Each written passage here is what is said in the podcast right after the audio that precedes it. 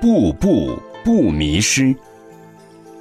湖北大阳景玄禅师是宋代的禅将，他跟随叔父智通出家，十九岁受戒后仅有禅机，如听圆觉经时，即问何名圆觉；拜访圆观禅师的道场，即问怎样是无相道场。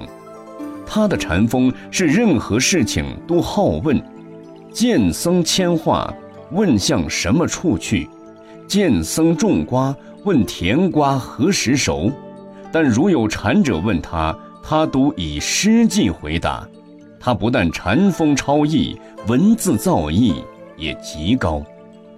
罗浮山的显如禅师出访大洋山锦玄禅师，大洋禅师问。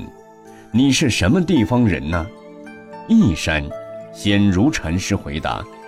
大阳禅师问：一山距离这里有多远呢？五千里。显如禅师答。大阳禅师问：你怎么来的？还曾踏着地吗？不曾踏着。显如禅师回答。大阳禅师问：那你会腾空了？我不会腾空，显如禅师回答。大阳禅师问：“那你怎么到达这里呀？”步步不迷失，通身无变处。显如禅师回答。显如禅师从五千里外的四川彭州到湖影来参访他。